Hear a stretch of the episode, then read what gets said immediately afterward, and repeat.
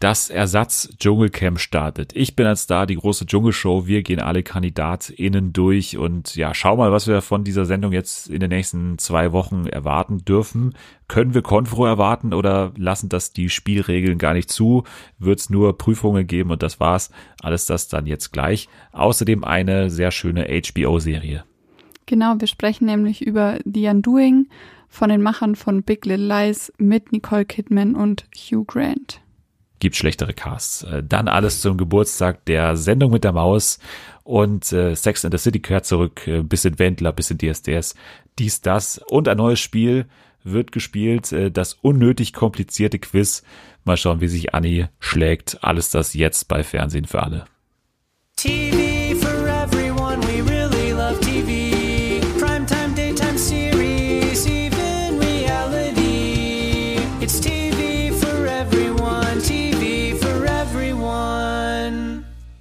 Einen wunderschönen guten Tag, herzlich willkommen zurück zu dieser wunderbaren neuen Folge von Fernsehen für alle. KW2, KW3, keine Ahnung, ich werde schon keinen Überblick mehr, denn es ist nur eins entscheidend, heute beginnt die Dschungelshow. Normalerweise ein riesengroßer Feiertag, natürlich auch in diesem Podcast. Alles ist dieses Jahr trotzdem ein bisschen anders, weil es ja nicht das Dschungelcamp ist, sondern die Dschungelshow. Trotzdem freuen wir uns. Wir, das sind in dieser Woche, äh, ja, ich äh, auf der einen Seite natürlich und eine junge Frau, die normalerweise mir gegenüber sitzen würde. Heute ist sie aber nur zugeschaltet, in Anführungsstrichen. Es ist sehr aufregend. Äh, hoffentlich hört ihr sie genauso gut wie ich. Äh, hier ist Anni. Hallo. Hallo, Frau Bundeskanzlerin. Schön, dass Sie, dass Sie da sind. Ich fühle mich auch gerade so voll professional. Du bist ja zugeschaltet, ne? Du kannst mal die Leute aufklären darüber, was denn los ist. Was, warum bist du heute nicht, nicht neben mir? Ich wohne in einem anderen Landkreis als Dennis und mein Landkreis hat die 200 überschritten. Deshalb muss ich jetzt, darf ich mich nicht über 15 Kilometer wegbewegen. Und da uns, glaube ich, ungefähr 20 Kilometer trennen oder so, darf ich nicht zu dir kommen. Genau, und ich habe dir mein Equipment vorbeigefahren und habe dir das unter der Tür durchgeschoben, so dass wir auch da keinen Kontakt hatten. Also es ist alles sicher abgelaufen, aber es ist sehr aufregend, ob das heute technisch alles funktionieren wird. Also es kann ja. sein, dass dass man dich nicht hört, dass du auf einmal eine andere Stimme hast, dass wir mittendrin irgendwie einen anderen Gast einwechseln müssen. Es kann alles passieren. Also es, es ist sehr, sehr, sehr spannend auf jeden Fall. Naja, aber du bist ja auch sehr aufgeregt und sehr gut gelaunt wahrscheinlich wegen der anstehenden Dschungelshow, oder? Ja, ich bin noch so ein bisschen im Zwiespalt, ob ich das jetzt gut oder schlecht finden soll. Also ich meine, es gibt ja keine andere Möglichkeit, es muss ja anders stattfinden als normal. Aber ich weiß noch nicht so ganz, ob ich, also man weiß ja noch nicht so viel über das Konzept, aber ich weiß nicht, ob ich es so cool finde, dass es jetzt doch so eher so eine Studio-Version werden wird, wahrscheinlich. Ja, wir werden gleich mal den Cast anschauen. Also ich meine, der Cast an sich, würde ich sagen, könnte jetzt auch in den Dschungel fahren. Also das ist jetzt, finde ich, nicht so viel schlechter als in den letzten Jahren. Aber das Konzept, da wird es halt dann drauf ankommen, ob das dann für 15 Tage insgesamt reicht. Erstmal, was erwarten wir jetzt überhaupt von dieser Show? Also ich weiß ja gar nicht, wie man sich das vorstellen kann, weil man hat bisher ja wirklich zum Modus oder zu den Spielregeln nur so viel erfahren, als dass da eben ein, ein neuer Cast da sein wird, wie wir ihn jetzt ja gleich nochmal durchgehen werden und es wird Dschungelprüfungen geben. Dr. Bob würde auch eingeflogen, also er wird auch da sein und die Stars dann da betreuen und, und einweisen, wie immer. Und zusätzlich zu diesem Part der Show, sage ich mal, wird es auch noch Besuche von Ex-CamperInnen geben, die dann auch noch über die vergangenen Jahre sprechen werden. Ich weiß nicht, wie stellst du dir das jetzt bildlich vor? Also was sehen wir da? Worauf kann man sich vielleicht freuen? Oder was ist für dich so das Spannendste und das weniger Spannende an der Show? Also ich hoffe ja schon, dass die dann trotzdem eingesperrt sind da für diesen Zeitraum und es jetzt nicht so ist, ich komme nur für die Dschungelprüfung ins Studio so ungefähr, sondern mehr so wie Promi-BB oder sowas. Aber ich weiß nicht, ob ich das so cool finde, dass das dann ja so Talkshow-mäßig auch noch aufgezogen wird, dass dann da irgendwelche Leute noch über so vergangene Jahre sprechen. Also dafür hatte man ja eigentlich diese, die Show danach, nee, wie hieß die? Die Stunde danach. Die Stunde danach, genau. Oh, ich, ich weiß nicht, ich habe so ein bisschen das Gefühl, das wird einfach so ein Promi-BB-Abklatsch, nur mit Dschungelprüfungen. Davor habe ich ein bisschen Angst. Ja, das fand ich ja noch relativ gut. Also das finde ich ja, wie du schon gesagt hast, also wenn die da tatsächlich irgendwo eingesperrt wären, dann wäre das für mich noch irgendwie vertretbar. So ein bisschen ein extremeres Promi-BB ohne Jochen Schropp, der die ganze Zeit für die Kandidaten mitfiebert. Also das wäre für mich jetzt nicht so schlecht so, das könnte ich mir zwei Wochen durchaus anschauen. Aber jetzt, wenn die wirklich irgendwie zu Hause übernachten oder im Hotel übernachten oder was weiß ich und dann da hinkommen und nur die Dschungelprüfungen machen, also das stelle ich mir halt auf, auf Dauer 15 Tage lang langweilig vor, ehrlich gesagt. Also das kann ich mir irgendwie nicht vorstellen da ist auch dieser Reiz nicht da, der normalerweise da ist, weil es geht ja darum, dass du irgendwie leidest und dann auch noch in die Dschungelprüfung musst. Und wenn ich im Hotel schlafen kann, dann bin ich ja überhaupt nicht irgendwie gereizt oder sonst irgendwas.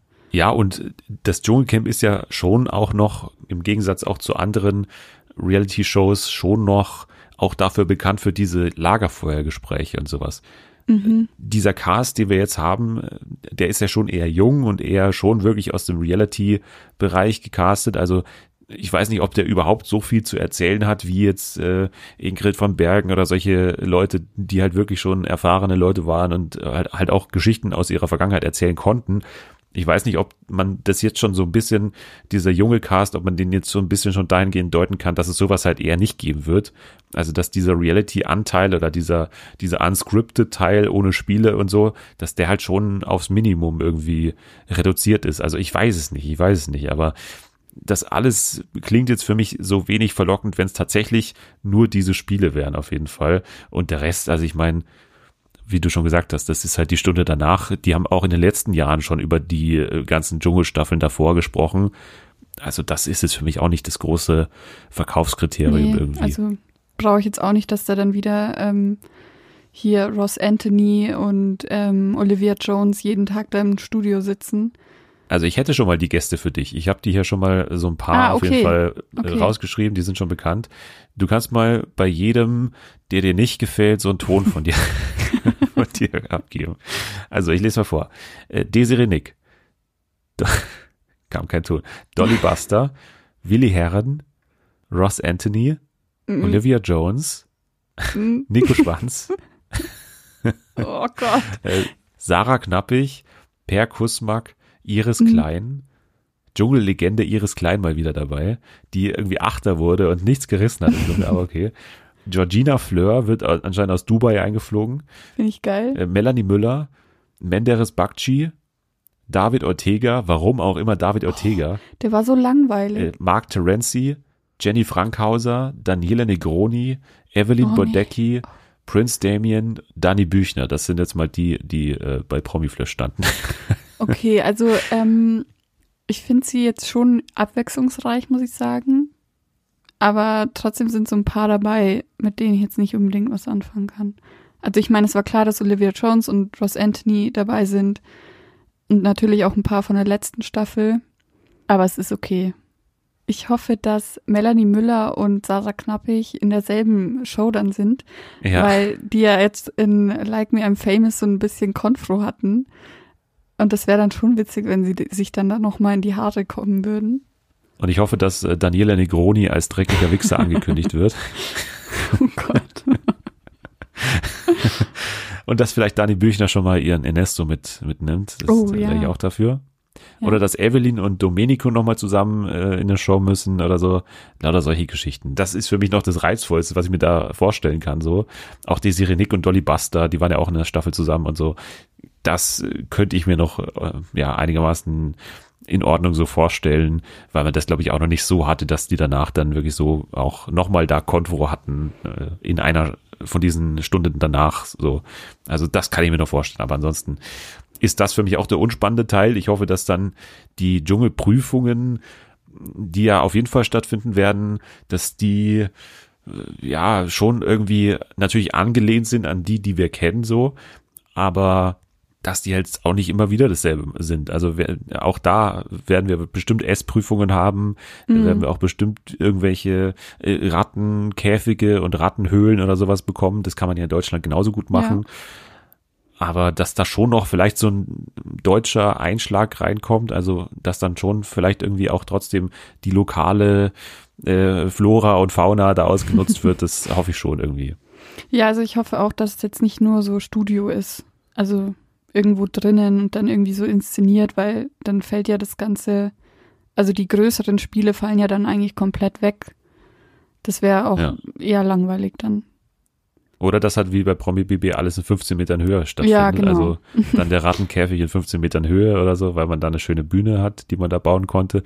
Das kann ja auch sein. Aber naja, ich hoffe mal, dass die sich was Gutes einfallen lassen. Die Moderation wird in Ordnung sein, wie immer, also, oder gut sein von äh, Sonja und Daniel. Dr. Bob ist dabei, so ein Hauch Normalität gibt's ja dann trotzdem noch. Hast du die Fotos gesehen von Dr. Bob, wie er Ja. angekommen ist am, am Flughafen? Er sah so süß aus. Hast du, hast du gemerkt auf dem Foto, dass seine Maske halt ein Gesicht, von- also das Ja. Gesicht von Dr. Bob ist? Ja, ich fand's voll cool. Ich habe das zuerst gar nicht gecheckt. ich dachte irgendwie, der, ist, der hat irgendwie so ledrige Haut bekommen oder so. Oh Gott. Nein, aber okay. Dann äh, beschäftigen wir uns jetzt mal mit den Leuten, die Dr. Bob jetzt dann pflegen muss. Also es ist ja schon auffällig, dass auf jeden Fall kein älterer Kandidat dabei ist, der jetzt so für die Spiele immer rausfällt, weil wenn es jetzt anscheinend nur um Spiele geht oder hauptsächlich um Spiele geht, dann wäre das natürlich schlecht. Ja, wenn jetzt einer dabei war, der nicht mal dafür dann nochmal in Frage kommt. Also das äh, werden wir wahrscheinlich nicht haben. Aber ja, ich habe ja schon gesagt, hauptsächlich wirklich Reality-erfahrene Leute dabei. Ich habe mir auch gleich mal die Mühe gemacht und habe mal ja so ein bisschen ein Wer kennt wen zusammengestellt. Also Ah, so die okay. Formate, in denen sich einige schon kennengelernt haben und die jetzt nochmal aufeinander prallen. Also das werden wir auch gleich machen. Fangen wir mal von vorne an. Es geht los mit äh, Christina Dimitriou. Kennst du auch? Mm, bin ich mir jetzt nicht sicher. Also ich kenne sie auf jeden Fall und äh, Natalie und ich haben ungefähr jedes Format geschaut von diesen, äh, in denen sie dabei war. Also Temptation Island, da hat sie angefangen.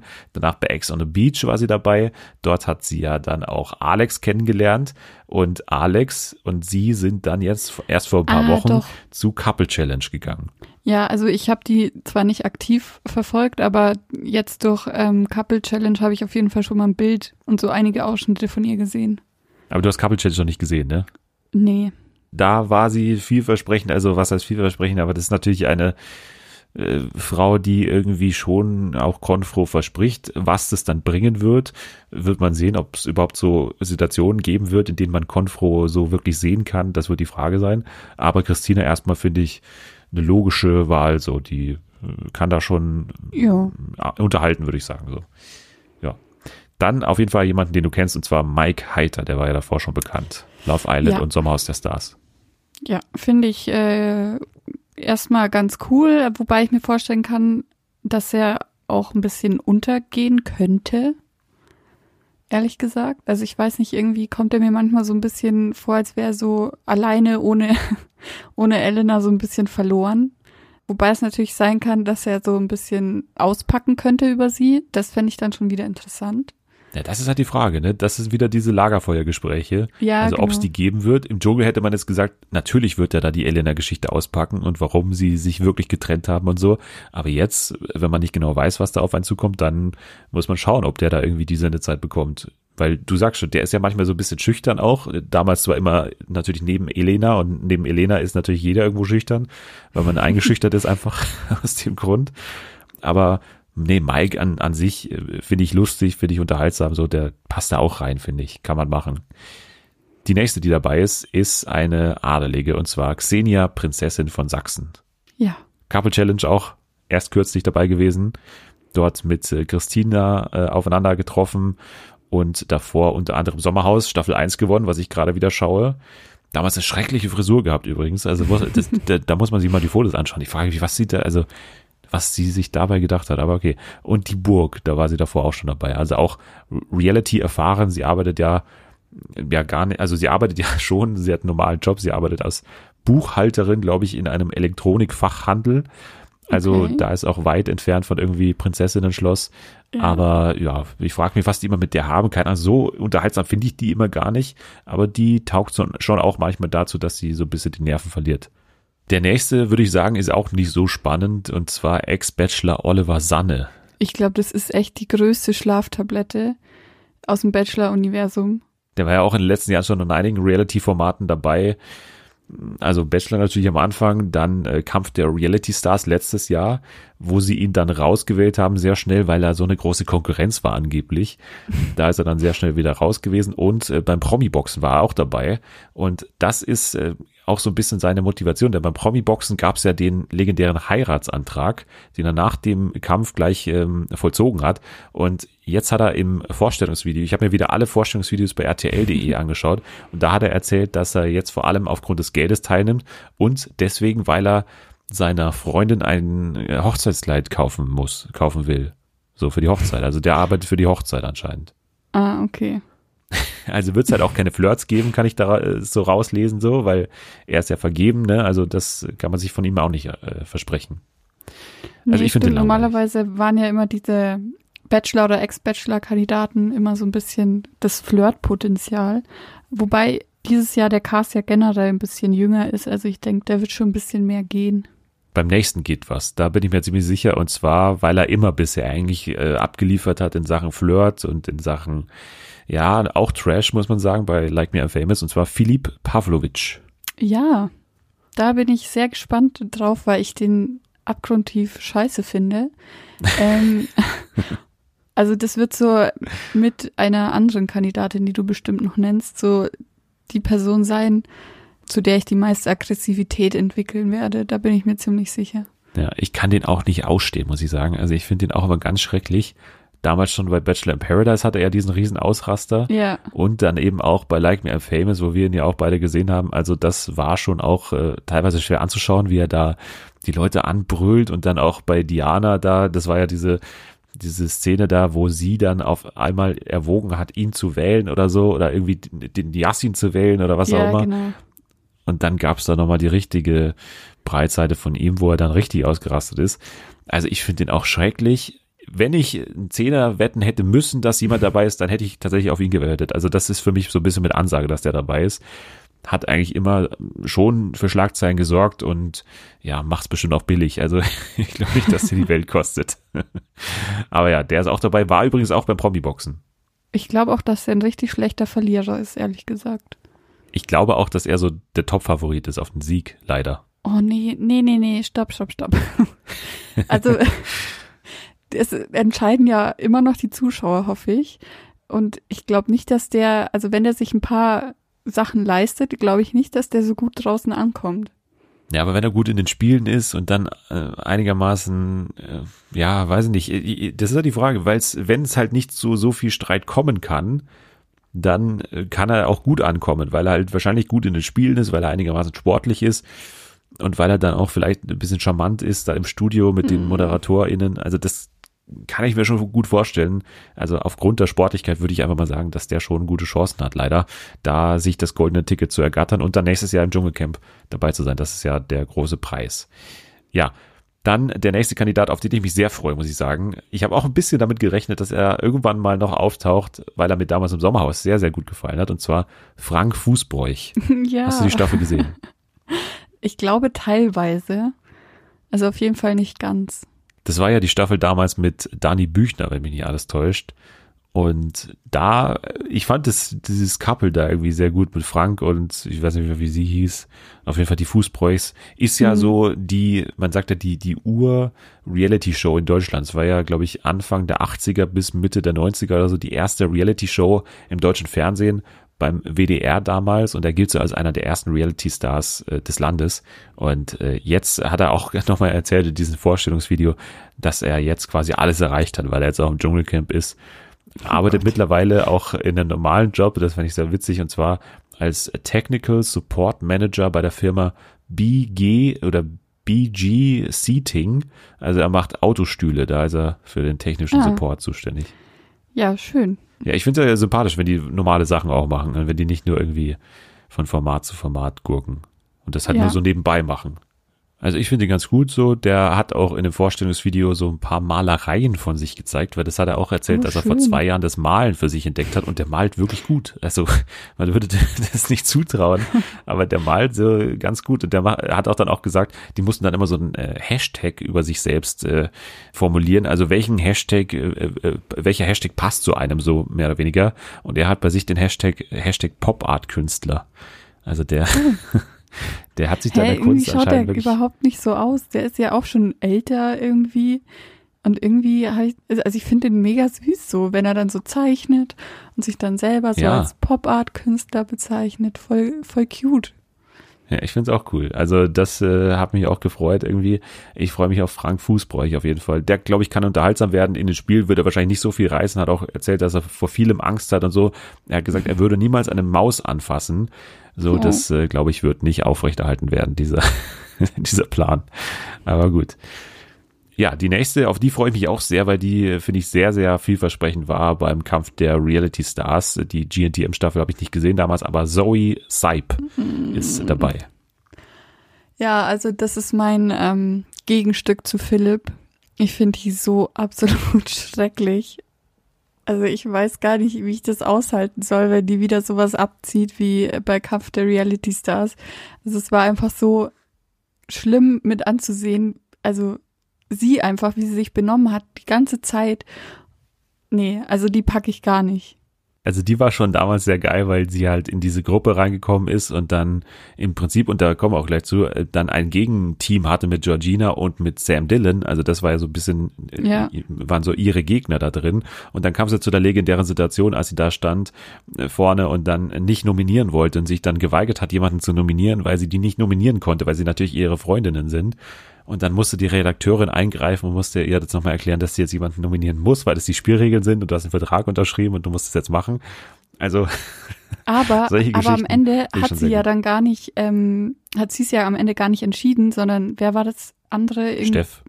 Genau, der hat es ja dann entschieden und dann hat sie sich im Nachhinein beschwert, dass er jetzt jemanden rausgevotet ha hat, den sie eigentlich drin behalten wollte. Ja. Aber im Prinzip war sie selber schuld, weil sie sich ja davor gedrückt hat. Und das war einfach so schwachsinnig. Das war so geil einfach. Die ist halt super kompliziert einfach im Umgang. So, ich glaube, die ja. ist jetzt gar nicht so, also die ist jetzt nicht, die kommt jetzt nicht so unsympathisch rüber in diesen Vorstellungsfilmen auch und so. Keine Ahnung, arbeitet als Model, ist erst 21 immer noch.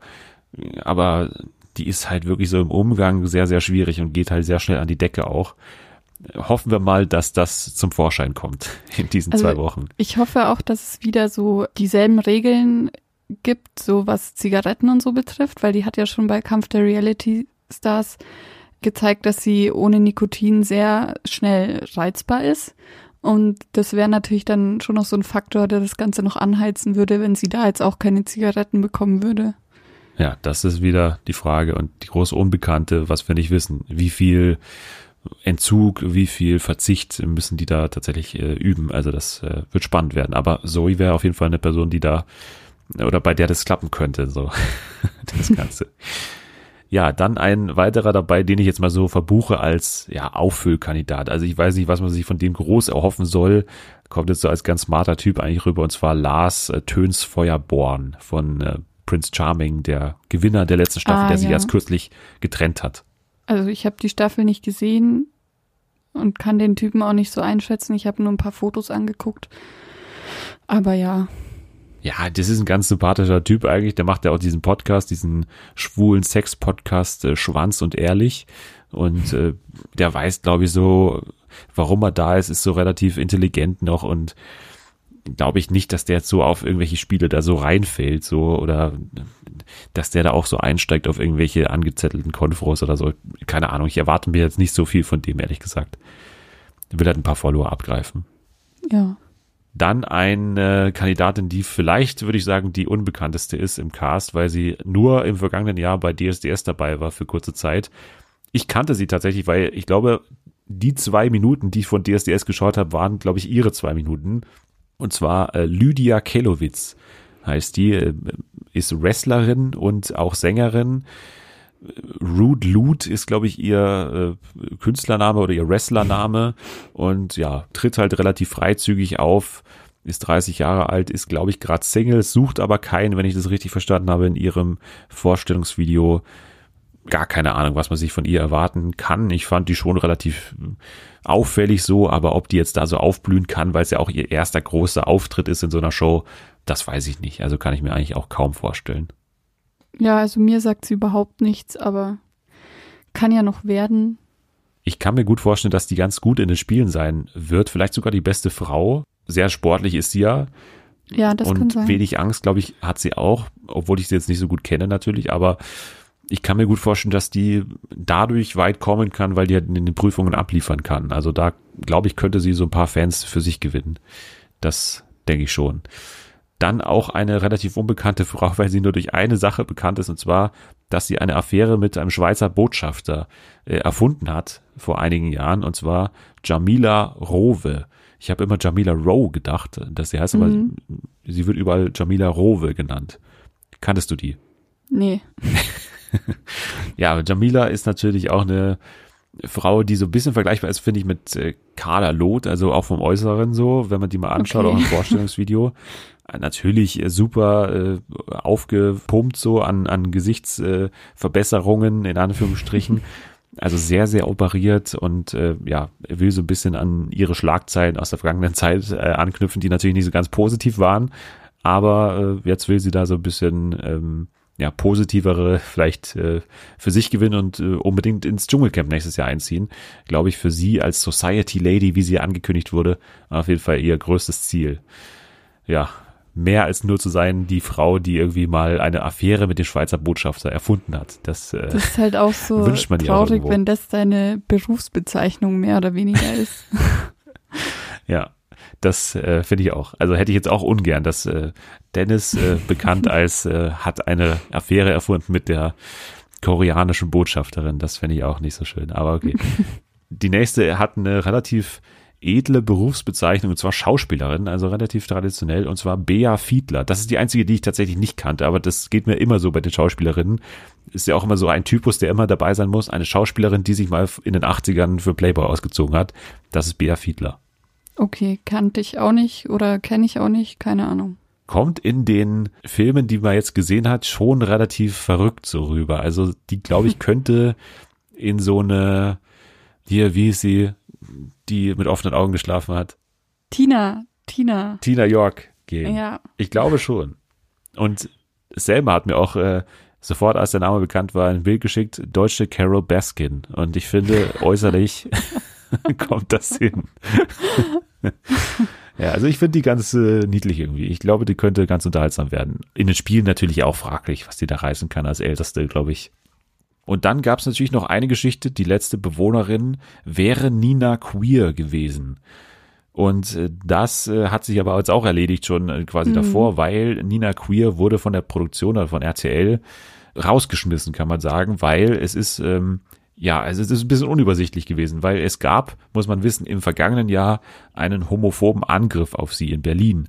Und danach hat sie auf Facebook einen wutentbrannten Post losgelassen, wo sie die Abschiebung der jugendlichen Täter in ein Kriegsgebiet gefordert hat. Oh dann äh, ja, gab es Rassismusvorwürfe gegen Nina Queer.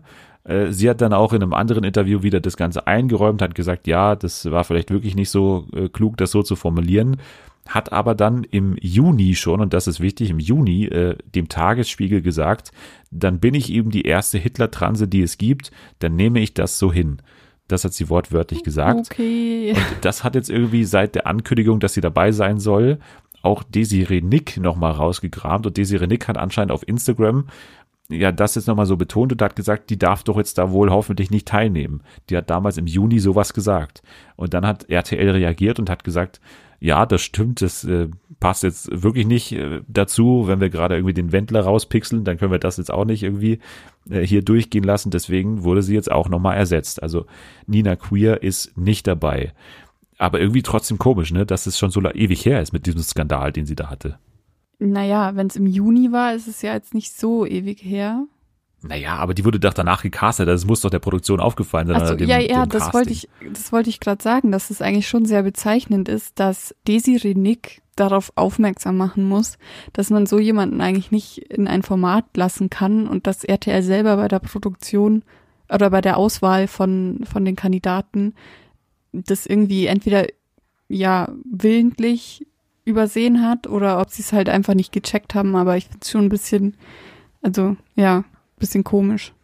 Ich glaube wirklich, dass der Wendler da schon auch ein Punkt war, der auf jeden Fall da ins Gewicht gefallen ist. Warum das dann letztendlich jetzt so geändert hat, weil man hätte ja auch sagen können, okay, das ist eh so eine Kunstfigur. Klar ist diese Äußerung also total indiskutabel, aber das ist irgendwie eine Kunstfigur, die hat da irgendwie Satire betrieben, was auch immer. Man hätte das schon rechtfertigen können, wenn man denn wollte, aber sie wollten anscheinend nicht und hatten so ein bisschen Angst wahrscheinlich vor der äh, Optik des Ganzen. Also wenn man den Wendler auf der einen Seite rauspixelt und sie dann da irgendwie da drin hat und da zwei Wochen lang abfeiert, das äh, hätte wohl auch nicht so gut ausgesehen. Also ich glaube wirklich, dass das ein Punkt war. Finde ich auch richtig so, dass sie es jetzt einfach lassen. Nachrücker ist auf jeden Fall jetzt jemanden, den wir auch kennen, und zwar aus verschiedenen äh, Formaten mittlerweile auch. Äh, Prince Charming, Kampf der Reality Stars und äh, Promi-Boxen. Sam Dillon, den ja. kennst du auch. Ja, ich finde, der ist ziemlich vielversprechend. Also im, bei Kampf der Reality Stars hat er ja gezeigt, dass er auch äh, für Konfro zu haben ist und auch gern mal ausrastet, wenn ihm irgendwas nicht passt. Und ich meine, äh, Promi-Boxen, das war ja legendär, als Raffi da dann in den Ring gestiegen ist, um ihn da äh, zu schützen. Also ich glaube, der hat äh, sehr viel Potenzial, ja. Ich denke auch. Also ich finde auch, dass es eigentlich die bessere Wahl ist. Jetzt, jetzt schon ja. eigentlich, kann man sagen. Weil der halt wirklich auch, muss man sagen, und da kommen wir jetzt dazu, mit viel dann eine Vergangenheit hat. Also es ist ja natürlich Zoe, äh, die ja wirklich aneinander geraten sind, Sam Dillon und Zoe beim mhm. Kampf der Reality Stars, aber halt auch bei Prince Charming, muss man ja sagen, war er ja in derselben Staffel wie Lars. Also, und da war ja auch so ein bisschen der, der immer Konfro gemacht hat in dieser ersten Staffel. Also, da glaube ich, ist auch so ein bisschen heiße Luft auf jeden Fall zwischen Sam und Lars. Also, dann taucht er vielleicht doch noch zu irgendwas, der Lars. Ansonsten haben wir natürlich noch Oliver Sahne, auch Kampf der Reality Stars, also drei Leute insgesamt aus dem Kampf der Reality Stars. Das ist so ein bisschen das Format, aus dem die meisten kommen. Promi-Boxen auch mit drei, Oliver Sahne, Philipp und, und Sam Dillon auch drei dabei. Prince Charming 2 und äh, Couple Challenge, wie gesagt, vor einigen ja. Wochen noch dort zusammen gewesen, Christina und Xenia. Also auch hier gibt's schon Bekanntschaften. Also das ist natürlich unweigerlich so, wenn man so viele Leute aus dem Reality-Kosmos der letzten zwei Jahre, sage ich mal, einlädt, dass, dass die dann sich irgendwo mal über den Weg gelaufen sind. Aber das ist ja mittlerweile auch ganz häufig so, dass man wirklich Leute zusammen castet, die schon mal eine Vergangenheit miteinander hatten, in der Hoffnung, dass es dann da knallt. Ja, es sind prinzipiell ja auch sehr frische Reality-Stars. Also, wie du gerade gesagt hast, so aus den letzten zwei Jahren irgendwie. Also die, die haben noch viel, die sind noch frisch. Ja, die wollen halt noch auch was zeigen. Das ist ja schon auch richtig. Ne? Genau. Ne? Also die wollen halt schon auch mit aller Macht da Schlagzeilen, wie man ja jetzt bei äh, Couple Challenge gesehen hat, also teilweise auch mit, mit total übertriebenen Aktionen und so, wollen sie sich da irgendwie in, ins Gespräch bringen.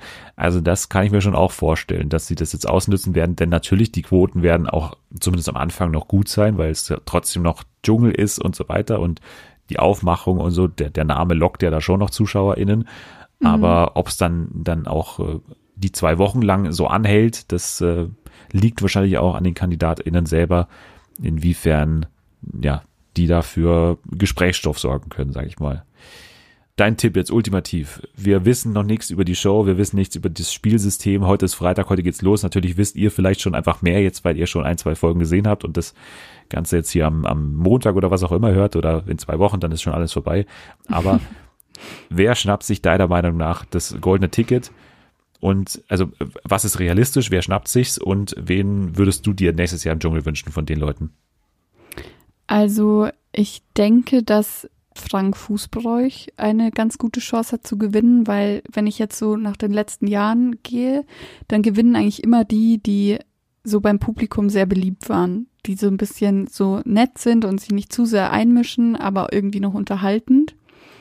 Deshalb denke ich, Frank wird gewinnen, so, weil er so, so süß ist irgendwie und jeder kennt ihn so. Das ist auch der, den ich, also wo ich will, dass er gewinnt. Okay, also für dich quasi ein, ein realistischer Gewinnertipp. Also ich kann es mir überhaupt nicht vorstellen, bei dem ehrlich gesagt.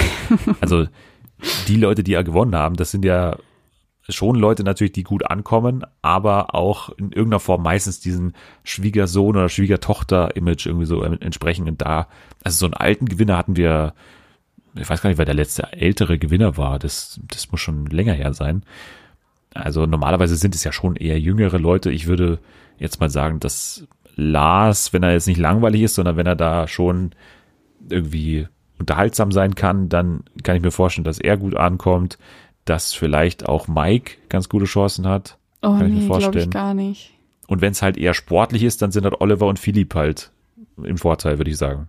Ja, ich bin gespannt. Wir müssen ja eh noch unsere Top 3 ähm, abgeben vor Freitag, damit wir dann im Nachhinein wieder wissen, wer von uns besser getippt hat. Ja, heute ist Freitag, äh, Ani. Wir müssen jetzt so. die Sachen abgeben. ja, bevor. Du brauchst jetzt nochmal kurz äh, 20 Sekunden Ja. Zeit, weil das wird die Zeit sein, in der ich äh, kurz überlegen werde. Und zwar, für mich sind's Mike, für mich ist es, ich tippe mal auf Lars tatsächlich und vielleicht noch Lydia. Das ist jetzt mein Außenseiter-Tipp. Lydia, Lars und Mike sind meine Top 3. Wer ist es bei dir? Diese Bea, diese Verrückte da, wie hieß sie? Bea Fiedel oder so? Bea Fiedler und Ah. Frank Fußbräuch. Ja, Frank ist mein, mein Top 1. Und auf den zweiten Platz würde ich den Lars setzen. Den Lars, okay. Ja. Ja. gut, dann haben wir eine Überschneidung zumindest drin. Ich bin gespannt, wie falsch ich diesmal liegen werde. Schlechter als letztes Jahr geht's ja gar nicht. Wen, warte, also- hattest du nicht Marco auf, auf Marco. Platz? Also wie gesagt, schlechter geht's nicht. Das ähm, werde ich in diesem Jahr auf jeden Fall übertreffen können, hoffentlich. Das war so ein bisschen unsere Vorschau auf die Dschungelshow. Es ist, wie gesagt, noch sehr, sehr unklar. Wir sind am Mittwoch, wir wissen noch gar nichts. Am Freitag, wenn dieser Podcast rauskommt, läuft auch die erste Folge. Von daher kann es sein, dass natürlich vieles von dem, was wir gesagt haben, jetzt einfach schon Quatsch ist, weil sich das als ja, Quatsch rausgestellt hat, weil irgendwie alles ganz anders kam. Aber das war jetzt so ein bisschen unsere Vorschau, was wir erwarten und, und wen wir vorne sehen von den KandidatInnen.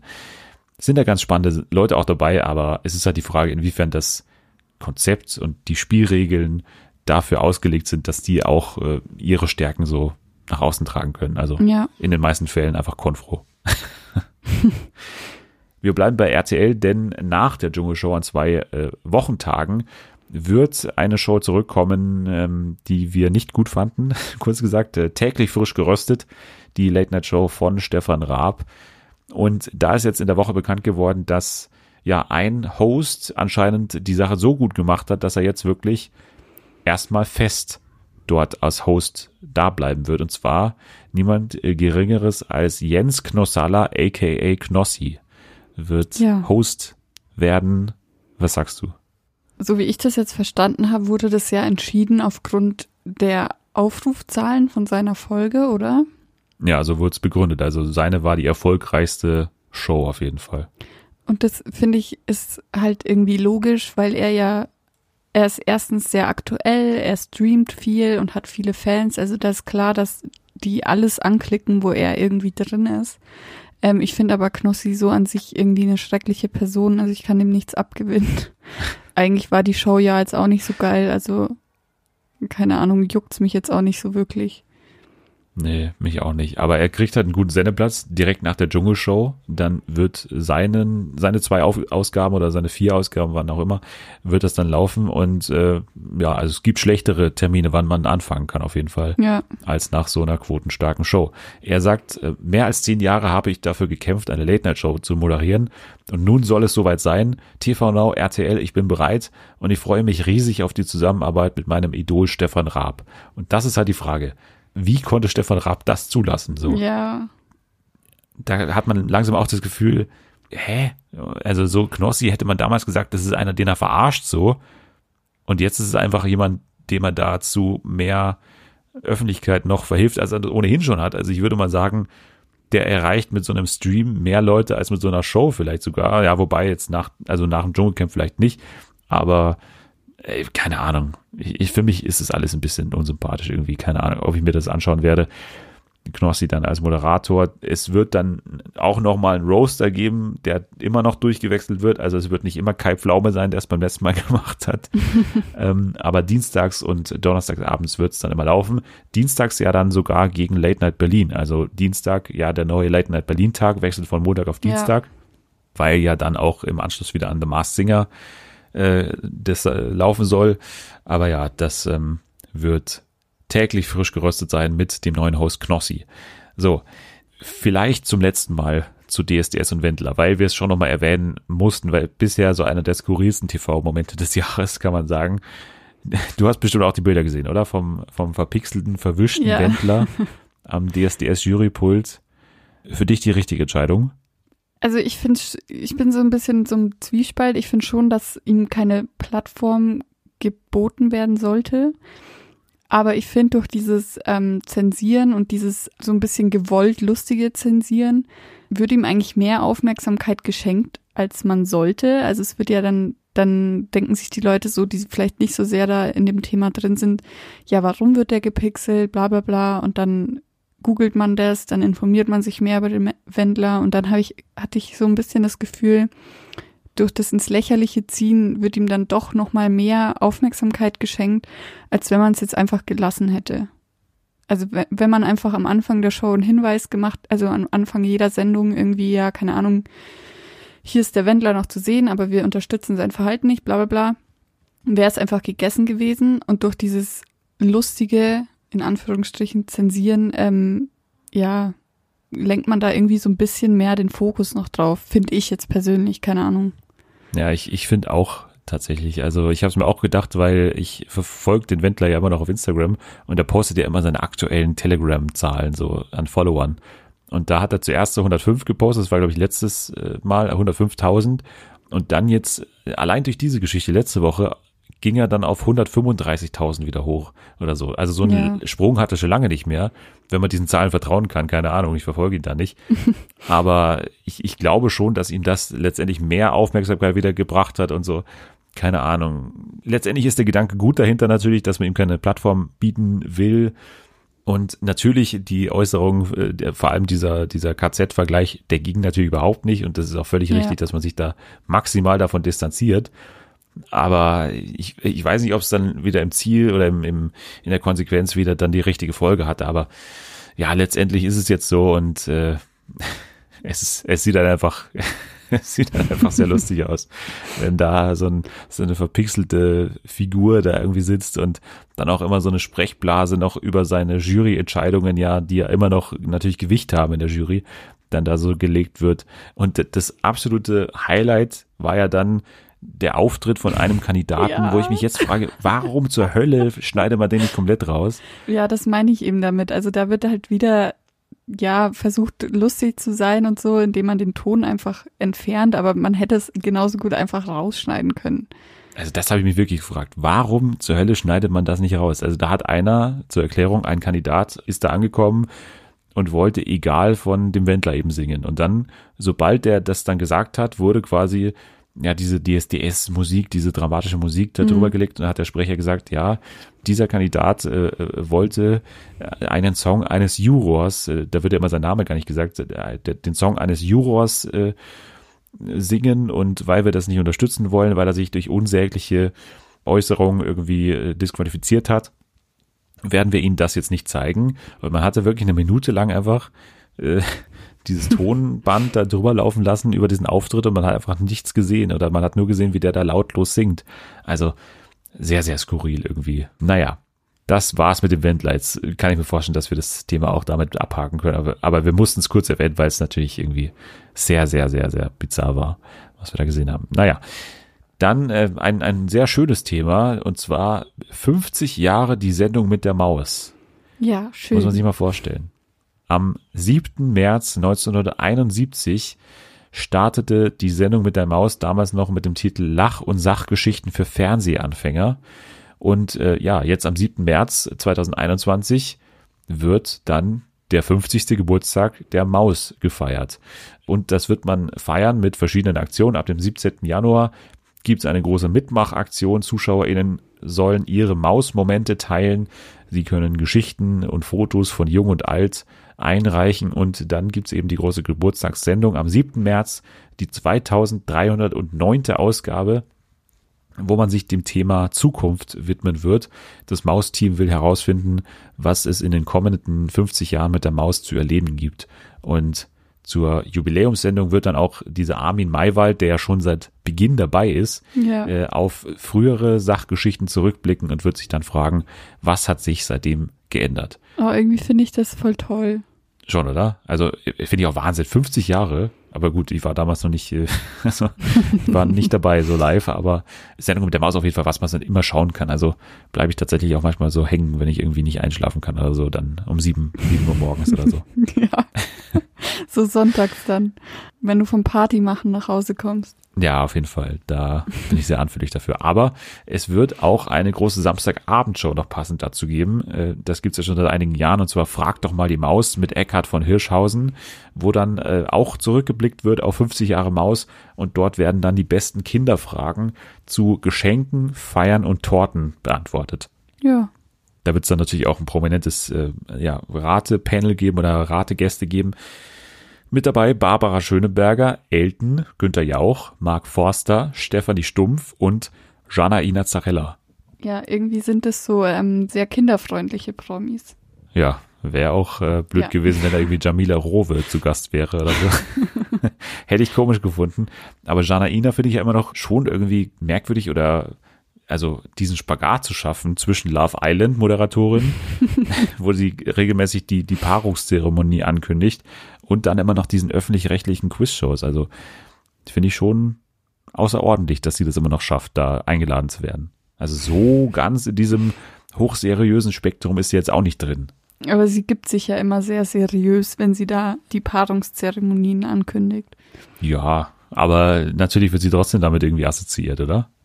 Ja, doch. Na gut.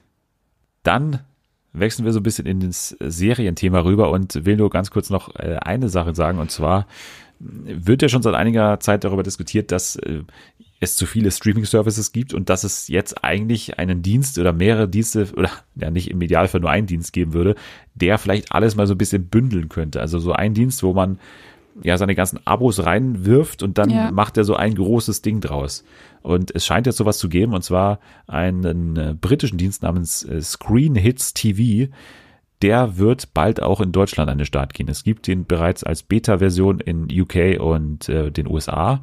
Wird eben angekündigt als All-in-One Streaming-App. Und äh, ja, recht bald soll es das auch in Deutschland beziehungsweise in der ganzen Dachregion geben. Nutzer mit einem bestehenden Abo können dort also, wie man das eben ja gerne haben möchte, also können dann dort das mit diesem Screen Hits Account verknüpfen und man hat dann quasi einen Login für alles und mhm. kann dann dort suchen eben über alle äh, Streaming-Dienstgrenzen hinweg und hat auch einen zusammengefassten Empfehlalgorithmus zum Beispiel. Also das wird es anscheinend bald in Deutschland geben. Kann ich mir durchaus vorstellen, dass das einige interessieren könnte oder? Ja, ich finde das auch eigentlich sehr praktisch, ähm, weil man ja dann doch immer, okay, das gibt's auf Netflix nicht, dann schaue ich mal auf Amazon, ob ich es da finde.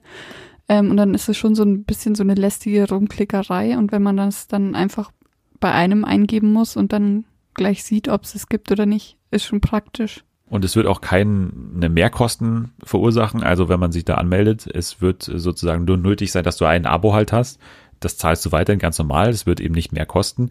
Du loggst dich damit ein und dann äh, verdienen Screenhits damit Geld, indem du halt zusätzliche Abos bei anderen abschließt, auf der Seite drauf. Also wenn du halt dort ein Abo abschließt äh, für meinetwegen, keine Ahnung, Stars Play oder so, dann verdienen sie einen Teil dieses Geldes. Also das ist der ah, okay. Geschäftsweg von mhm. Screenhits TV.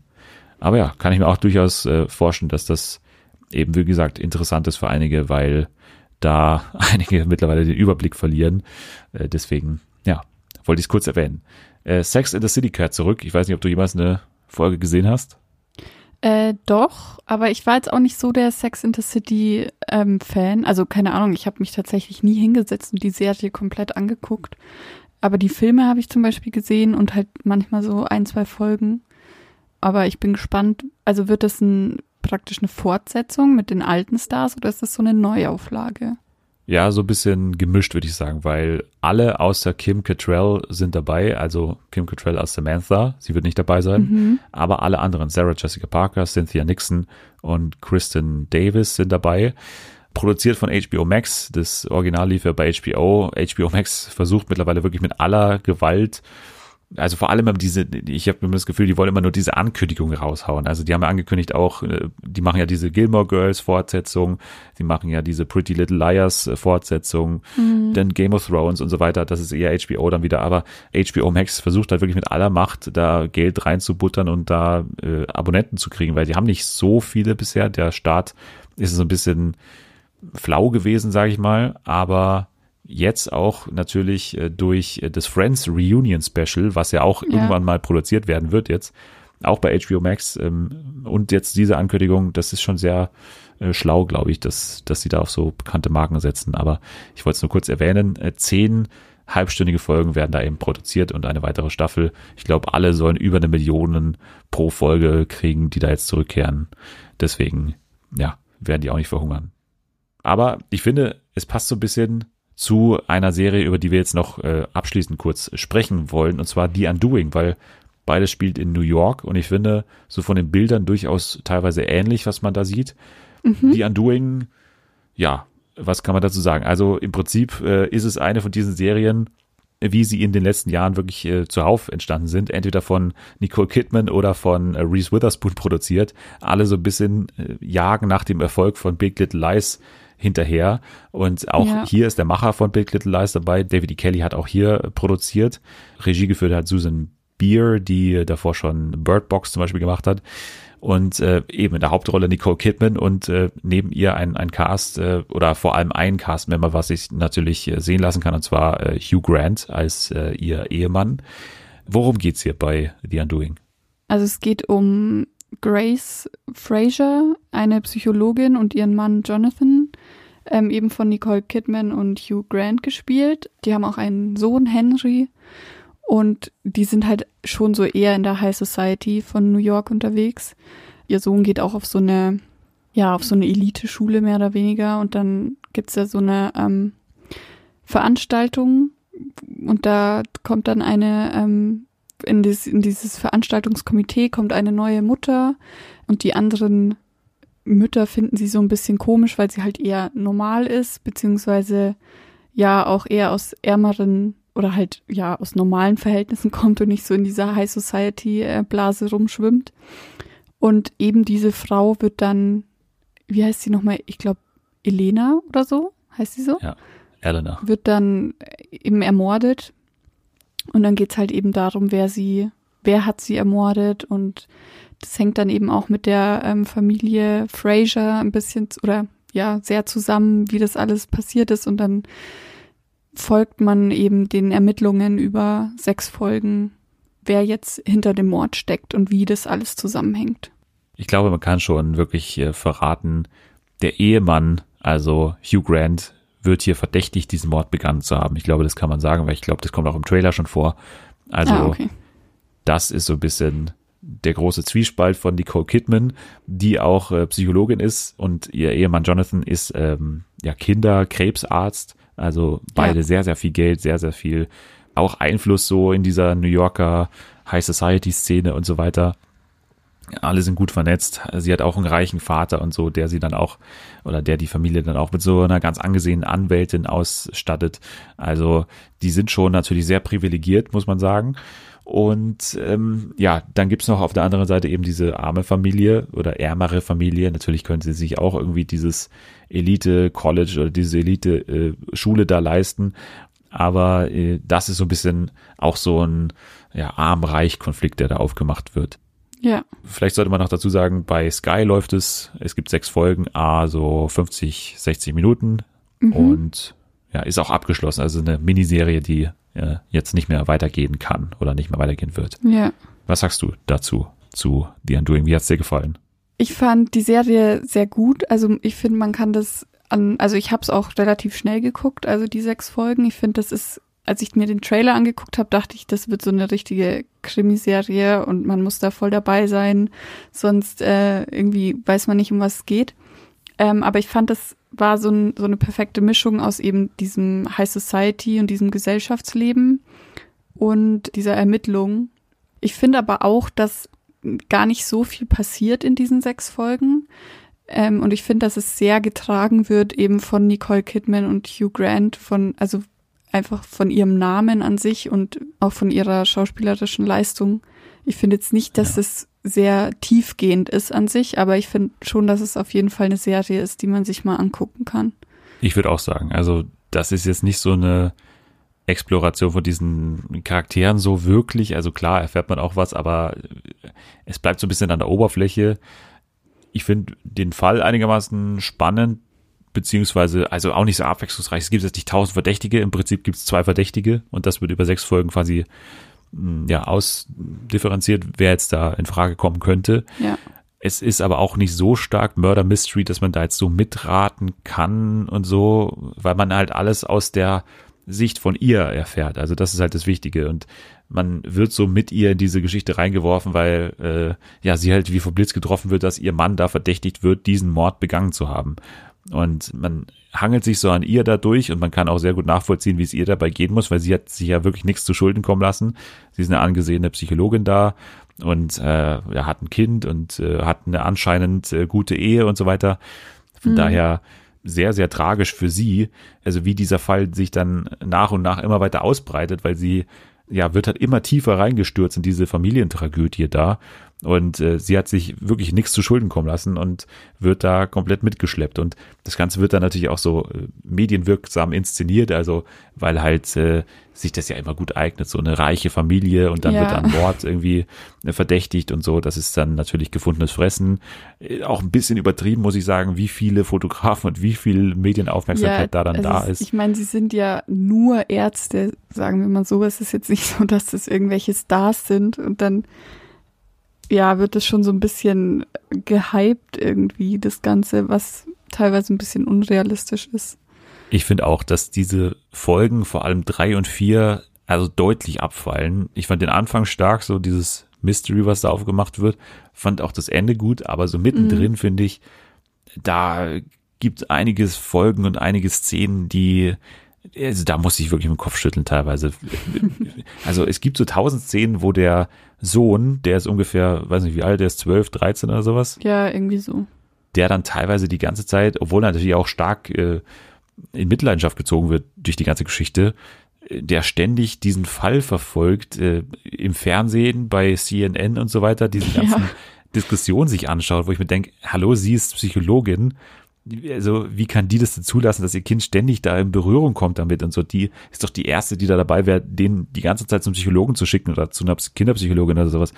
Also ich fand das ein bisschen absurd, dass, dass das stattfindet und halt auch, finde ich es ein bisschen, also die nehmen sich da schon so das Mindeste raus an dem, was sie zum Thema White Privilege zum Beispiel machen müssen, so. Also ja, ich finde, das genau. Thema hätte man noch vertiefen können auf jeden Fall. Ja, also ich meine, man kann ja sagen, dass die ärmere Familie in dem Fall schwarz, beziehungsweise der Vater ist äh, schwarzer. Der ist Latino, glaube ich. Ah, doch, stimmt, stimmt. Sorry. Und dann wird es zwar angesprochen, aber halt überhaupt nicht genug, meiner Meinung nach. Also überhaupt nicht.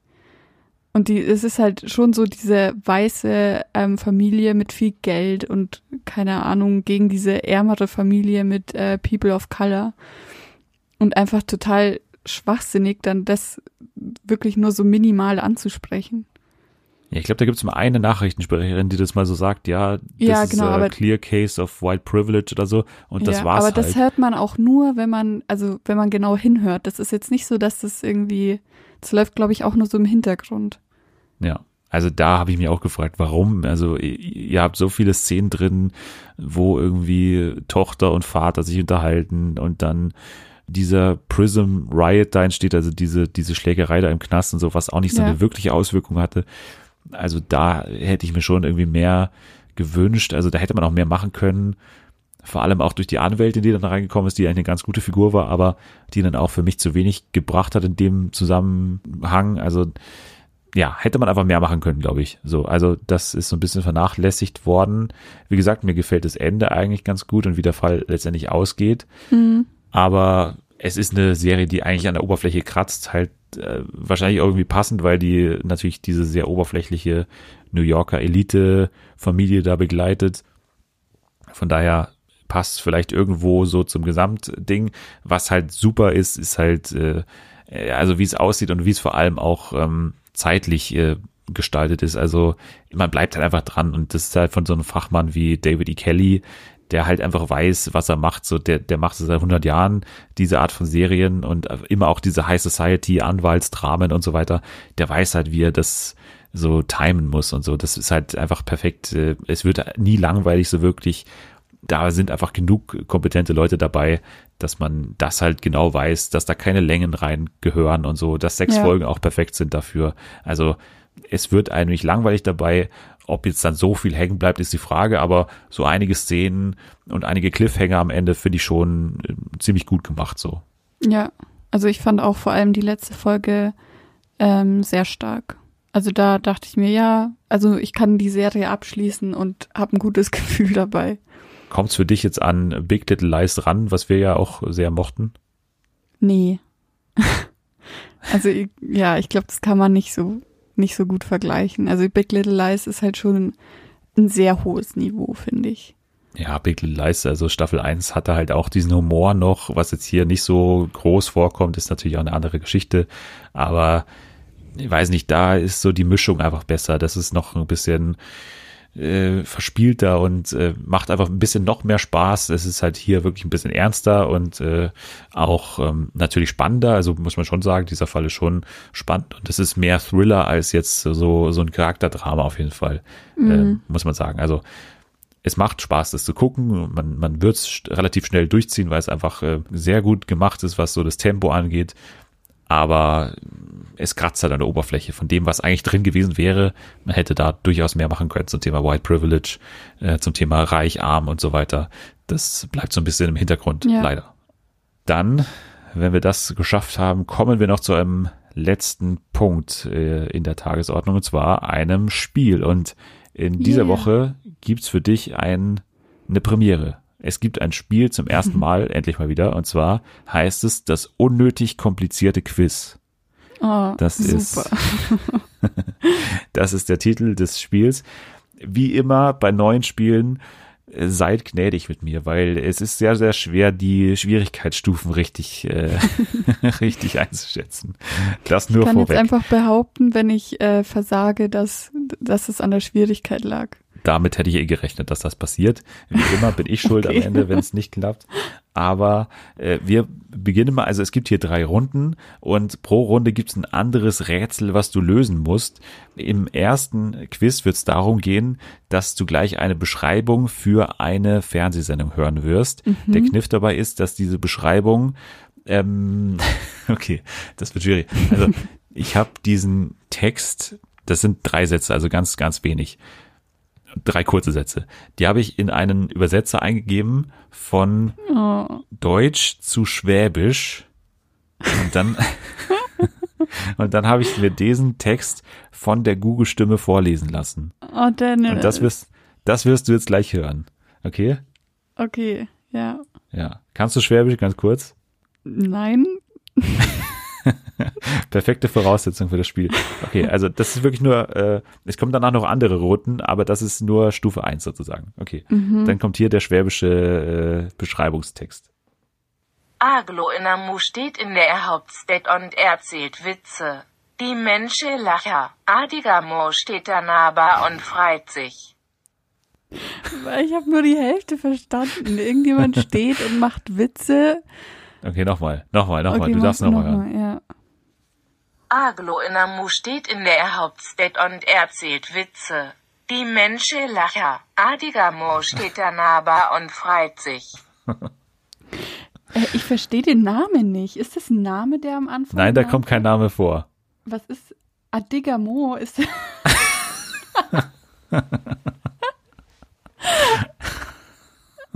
warte, also nochmal ran?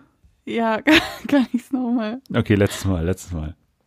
Aglo Inamu steht in der Hauptstadt und erzählt Witze. Die Menschen lachen. Adigamo steht daneben und freut sich. Also ich glaube, ich habe es schon verstanden, aber irgendwie verstehe ich nicht, was das ähm, für eine Sendung sein soll. Was sagt sie denn? Also ich habe das jetzt so verstanden. Ich sage jetzt nur das, was ich wie ich das ja, jetzt ja. verstanden habe. Es kann ja auch was ganz anderes sein. Ich habe verstanden, da steht ein dicker Mann in der Hauptstadt und macht Witze. ähm, die Leute lachen. Ein dicker Mann steht daneben und freut sich. Ja, also der ganze letzte Teil war alles richtig, bloß der erste Mann ist nicht dick, sondern der ist klein. Ah. Ein kleiner Mann steht in der Hauptstadt und, ah, macht ähm, Witze. Baywatch Berlin. Nein, Late Night Berlin. Ach so, ach so, ja, okay, aber ich habe das Richtige gedacht. Sorry, ja, Late Night Berlin. Klaas ja. und ähm, Jakob. Ja, ein dicker Mann steht daneben und, und freut sich. Ja, das war die erste Runde, hast du schon mal gut erraten. Also ich lasse dir jetzt mal durchgehen, du hast das Richtige gemeint, glaube ich. Ja, sorry. Alles gut. Äh, dann kommt jetzt Runde zwei und äh, da habe ich mich äh, mal an die Poesie gewagt und habe was gedichtet und äh, habe ein Haiku gedichtet. Weißt du, was ein Haiku ist?